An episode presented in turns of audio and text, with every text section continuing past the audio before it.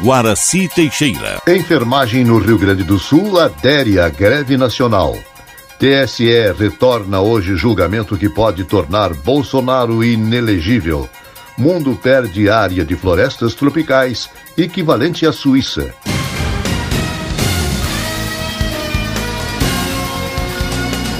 Estação da Notícia.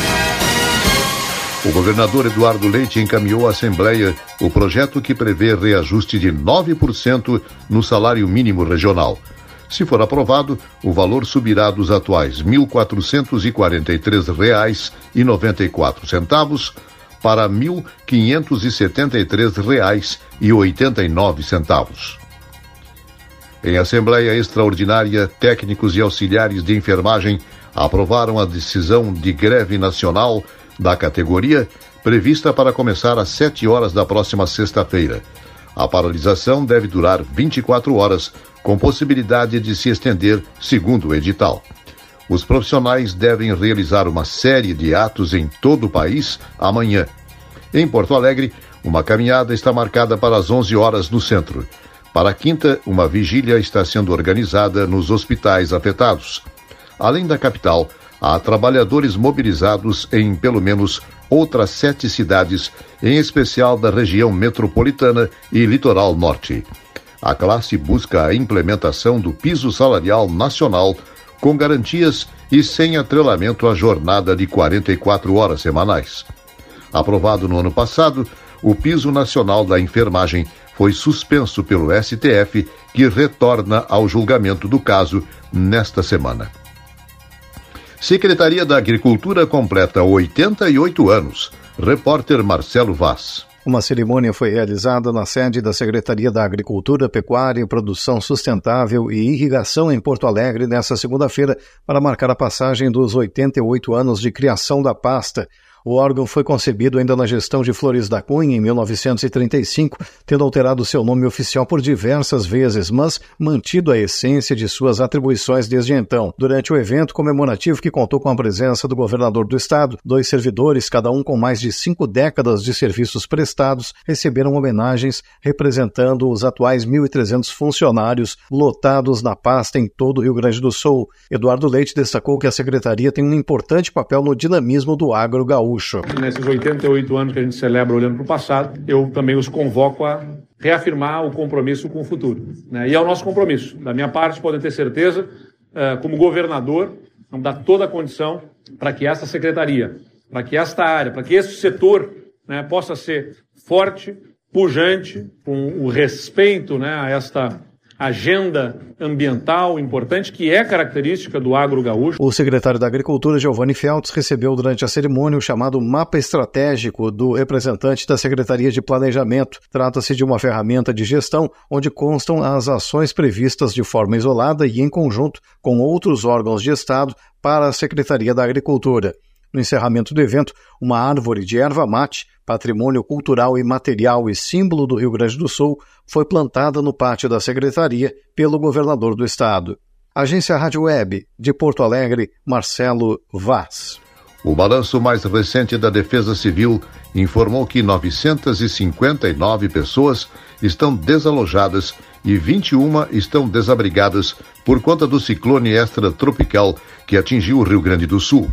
Além de provocar a morte de 16 pessoas, o fenômeno deixou 60 municípios em situação de emergência. Até ontem, prosseguia o trabalho de reconstrução das cidades atingidas. As estradas bloqueadas ainda são um problema em pelo menos cinco pontos na Serra e no litoral norte. Em Porto Alegre, apesar de haver 70 famílias habilitadas, apenas três haviam requerido aluguel social até o último domingo. Crise do clima pode proliferar a Aedes aegypti durante todo o ano. Repórter Alain Barbosa. As mudanças climáticas devem facilitar a proliferação do Aedes aegypti durante todo o ano. É o que aponta um estudo da Universidade do Estado do Rio de Janeiro, UERJ. A pesquisa traçou cenários das diversas regiões do estado a partir do aumento da temperatura global prevista para os próximos anos. Para reproduzir, o mosquito causador da dengue, zika e chikungunya precisa de clima quente e úmido, típico do verão fluminense. Nessa estação, a região serrana do Rio de Janeiro tem clima frio, mas as mudanças esperadas devem alterar esse cenário, como explica o geógrafo e professor da UERJ, Antônio Carlos Oscar Júnior. A região serrana do estado do Rio de Janeiro ela merece atenção pelo seguinte: ela tem um controle altimétrico, então as temperaturas são mais baixas ou são mais amenas em virtude justamente da altitude. Só que nesse cenário de mudança climática, a gente percebe ali uma tendência de aumento uh, de aproximadamente 1,2 graus Celsius nessa região serrana, o que aumenta a condição favorável, as condições ótimas para a proliferação desse mosquito. A conclusão é que durante todo o ano o mosquito vai agir em regiões e estações diferentes no estado do Rio de Janeiro. Na região da Costa Verde, onde estão Paraty e Angra dos Reis, haverá baixo risco no inverno e alto no verão. Já no centro-sul do estado, o risco será baixo no verão e médio no inverno. Líder da pesquisa, o professor Oscar Júnior, explica que as mudanças também vão afetar o planejamento de combate às doenças que ocorre justamente no inverno. Então, se hoje a gente tem uma redução ah, nos casos de dengue, zika e chikungunya durante o inverno, num cenário de até 2040, eu vou ter uma reversão dessa característica. E aí eu ah, vou ter condições para que no inverno eu tenha epidemias, eu tenha surtos efetivos de dengue ah, no, no estado do Rio de Janeiro. A partir do estudo, os pesquisadores pretendem criar um sistema de alerta para ações de prevenção das doenças transmitidas pelo mosquito. Agência Rádio Web Produção e Reportagem, Alain Barbosa. A vacina bivalente contra a Covid ganha registro definitivo no Brasil. O imunizante da Moderna recebeu aprovação da Agência Nacional de Vigilância Sanitária.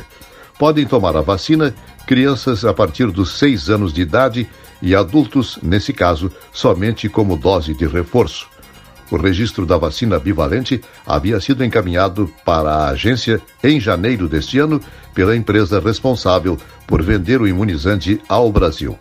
Agora, a empresa responsável terá o preço da dose definido pela Câmara de Regulação do Mercado de Medicamentos e depois haverá uma análise da Comissão Nacional de Incorporação de Novas Tecnologias no SUS. STF torna réus mais 45 envolvidos nos ataques golpistas de 8 de janeiro.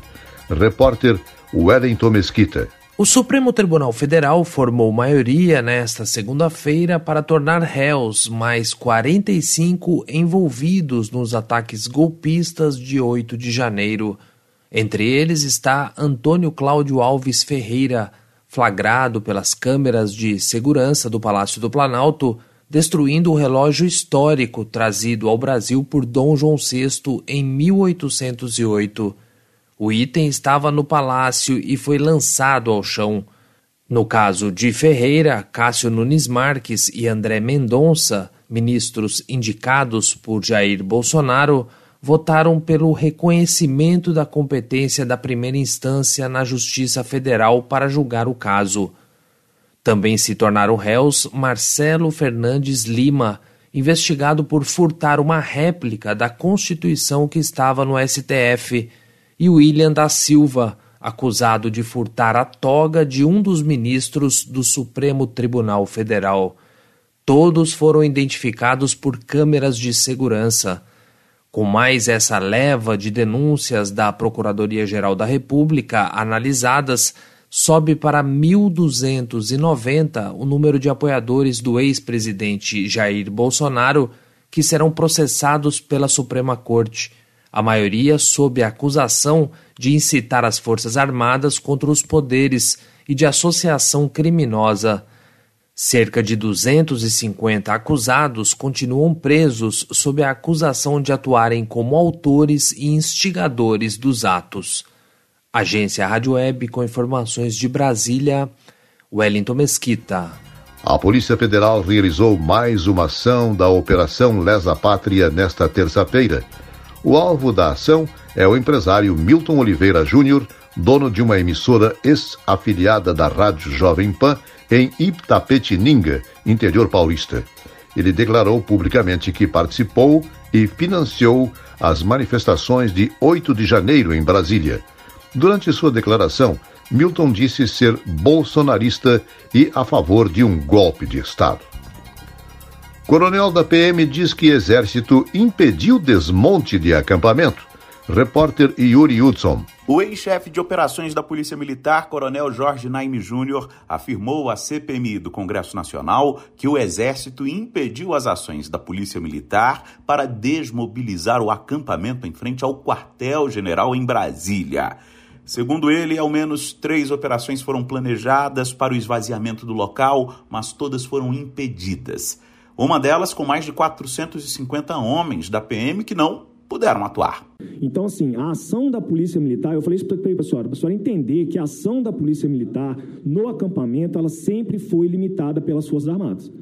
A gente não tinha é, é, é esse acesso para entrar com policiamento, para efetuar prisão, para retirar ambulante, para poder fazer é, é, prisões. A própria Polícia Federal foi tentar cumprir mandados de prisão dentro do acampamento e foi rechaçada pelos manifestantes. Jorge Naime era o responsável pelo planejamento de operações da Polícia Militar inclusive no dia da diplomação do presidente Lula, quando apoiadores de Jair Bolsonaro tentaram invadir a sede da Polícia Federal após a prisão do cacique Sererê. Aos parlamentares, ele alegou que a polícia de Brasília foi pega de surpresa. Ele foi questionado por que da PM não ter prendido ninguém naquele dia, mesmo em um cenário de depredação. Senhora, os outros militares que estavam lá estavam no patrulhamento rotineiro. Eles, é. eles não estavam equipados para uma turba. Eles não tinham equipamento de proteção individual para encarar uma turba, como se fosse uma manifestação planejada. Não, eles estavam no, eles estavam no planejamento normal, o cara estava de boné e colete. Naime comandou o policiamento na posse do presidente Lula, mas pediu licença no dia 3 de janeiro. No dia 8, ele estaria de folga, mas foi convocado e compareceu à esplanada dos ministérios. O coronel alegou que não participou do planejamento para essas ações. Porém, segundo ele, o plano montado na sexta-feira, dia 6, se baseou em um relatório da ABIN que apontava para uma manifestação pacífica. Na manhã do dia 8, domingo, às 10 horas da manhã, a ABIN apresentou um outro relatório apontando para a tentativa de invasão de prédios públicos. Ele não soube precisar se essa informação foi levada a conhecimento da cúpula da Polícia Militar de Brasília. E aí o que me causa estranheza é que no dia 7, às 10 horas da manhã, é, a ABIN informa claramente que estava confirmado e que tinha uma confirmação de invasão de prédios públicos. E isso foi relatado nesse grupo. Isso foi relatado nesse grupo, às 10 horas da manhã. Então, é, é, os senhores precisam ver aonde essa informação chegou. Se essa informação é, é, é, chegou a nível do secretário e comandante-geral, eles não tomaram as providências, porque minimamente o gabinete de gestão de crise tinha que ter sido acionado nesse momento. Ou se as inteligências não passaram essas informações para o, o, o secretário. Nesta terça, a CPMI ouve o coronel do Exército Jean Lawande Júnior. Ele entra na mira da investigação após conversas dele pressionando Mauro Cid por um golpe de Estado. Agência Rádio Web de Brasília, Yuri Hudson. O Tribunal Superior Eleitoral retoma hoje, às sete da noite, o julgamento que pode tornar o ex-presidente Jair Bolsonaro inelegível. A Corte ouviu na semana passada os argumentos apresentados pelos advogados de acusação e defesa e também o parecer do Ministério Público Eleitoral. Detalhes com Norberto Notari. O Tribunal Superior Eleitoral retoma nesta terça o julgamento da ação que pode tornar Jair Bolsonaro inelegível. O ex-presidente e seu candidato a vice, Walter Braga Neto, são acusados de abuso do poder político e uso indevido dos meios de comunicação. A análise gira em torno de uma reunião do então mandatário com embaixadores de países estrangeiros para fazer ataques sem provas às urnas eletrônicas. Bolsonaro colocou em dúvida o sistema eleitoral do país o qual participou inúmeras vezes para cargos legislativos e executivos. Além disso, ele utilizou estrutura pública como as redes sociais governamentais, o Palácio do Planalto e a TV estatal. Para o jurista Alan Streck, muitos fatos complicam a situação do ex-presidente. O caso em si é simples.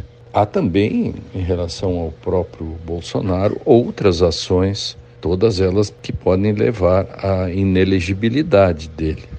Existe uma porção do 7 de setembro, uh, os, os, o boicote às urnas, uh, no dia da, do segundo turno, com Silvinei, seu ministro da Justiça, todas as questões podem redundar na sua inelegibilidade. Em entrevista recente a uma emissora de TV, Jair Bolsonaro se defendeu e declarou que nunca falou em fraude quando tratou do sistema eleitoral do país. Além disso, o ex-presidente classificou o julgamento como uma tempestade em copo d'água. A análise nesta terça começa com o voto do relator, o ministro Benedito Gonçalves. Se for necessário, poderá haver uma sessão na próxima quinta-feira. Agência Rádio Web, produção e reportagem, Norberto Notari. Bolsonaro está confiante que o ministro do STF, Cássio Nunes Marques, peça vista por 60 dias. Aliados do ex-presidente já dão a sua condenação como certa. Em entrevista à jornalista Mônica Bergamo, do jornal Folha de São Paulo, Bolsonaro afirma que continua imbrochável. Elogiou a ex-primeira-dama Michele Bolsonaro e disse que tem uma bala de prata para a campanha eleitoral de 2026. Ata do Copom reconhece que pode cortar juros em agosto. Norberto Notari. A ata do Comitê de Política Monetária do Banco Central reconhece que já pode reduzir a taxa de juros em agosto. De acordo com o um documento divulgado nesta terça, a perspectiva é possível por causa do processo desinflacionário em curso. Expectativa de corte já era declarada por grande parte dos analistas e do mercado financeiro antes da última reunião. Apesar desta possibilidade, ainda há um grupo de membros do Copom mais cauteloso em relação à redução da tarifa. O economista Roberto Troster afirmou que a possibilidade de queda na Selic é grande, mas alerta para os números financeiros até agosto. Ele destaca o impacto dos juros ao país. Pode baixar, mas não quer dizer que ele vai baixar. Depende muito do que acontecer até lá. Nesse sentido, o Copom se mostrou que é autônomo, que é um ponto positivo. Tem um impacto no crédito, o crédito fica mais barato e por outro incentivo a investir mais, quer dizer, se o juro está muito baixo, as pessoas saem das aplicações financeiras e fazem investimentos. A questão é o custo inflacionário, quer dizer, se você baixar o juro antes, você pode ter mais inflação. E mais inflação, quem paga em última instância inflação maior são os mais pobres e sacrifica o crescimento. Para o economista, até o final do ano a taxa de juros pode chegar a 12%. Depende muito de como que for se comportando a economia. Tem uma outra decisão importante que, que pode definir o rumo dos juros,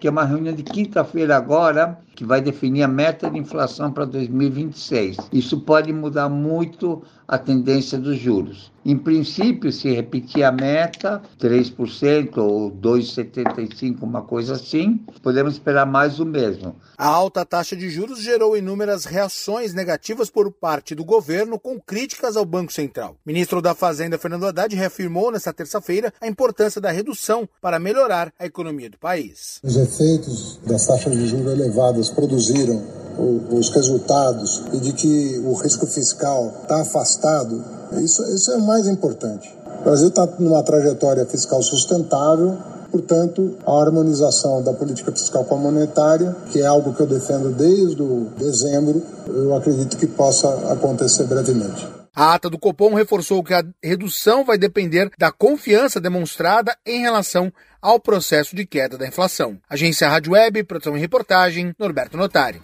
A confiança do consumidor avança 4,1 pontos em junho para 92,3 pontos, o maior patamar desde fevereiro de 2019. De acordo com a Fundação Getúlio Vargas, houve melhora da percepção sobre a situação atual e da expectativa para os próximos meses. O Tribunal da Califórnia, nos Estados Unidos, aceita nova acusação de abuso sexual envolvendo o cantor Michael Jackson. O coreógrafo, que foi testemunha de defesa do cantor em outro processo, agora alega ter sido molestado no famoso rancho Neverland, onde o astro pop vivia. Michael Jackson morreu em 2009. Mundo perde área de florestas tropicais equivalente à Suíça. Direto da Rádio França Internacional, André Gomes Durão. Em 2022, o planeta perdeu uma área de floresta tropical virgem equivalente ao tamanho da Suíça ou da Holanda. Ecossistemas primordiais, em grande parte destruídos pela agricultura e pecuária, de acordo com uma análise de dados de satélite publicada nesta terça-feira. A plataforma de monitoramento Global Forest Watch registrou em 2022 a destruição de mais de 4 milhões de hectares de florestas primárias tropicais. O Brasil é o país mais afetado, com uma área destruída representando representando 43% das perdas globais. Presidente russo Vladimir Putin se colocou como um garantidor da paz interna na Rússia ao afirmar ter evitado um banho de sangue durante sua primeira declaração pública desde a breve rebelião do grupo Wagner. O líder do Kremlin agora convida os integrantes desta milícia a se juntarem ao exército russo ou partirem em exílio para Belarus. Moscou informou nesta terça-feira que irá transferir todos os equipamentos pesados do grupo paramilitar para as Forças Armadas russas. A emissora CNN divulgou uma gravação que implica Donald Trump no caso em que o ex-presidente americano é acusado de ter detido em condições não seguras documentos classificados como sigilosos. De Paris, Andréa Gomes Durão, da Rádio França Internacional, em parceria com a agência Rádio Web.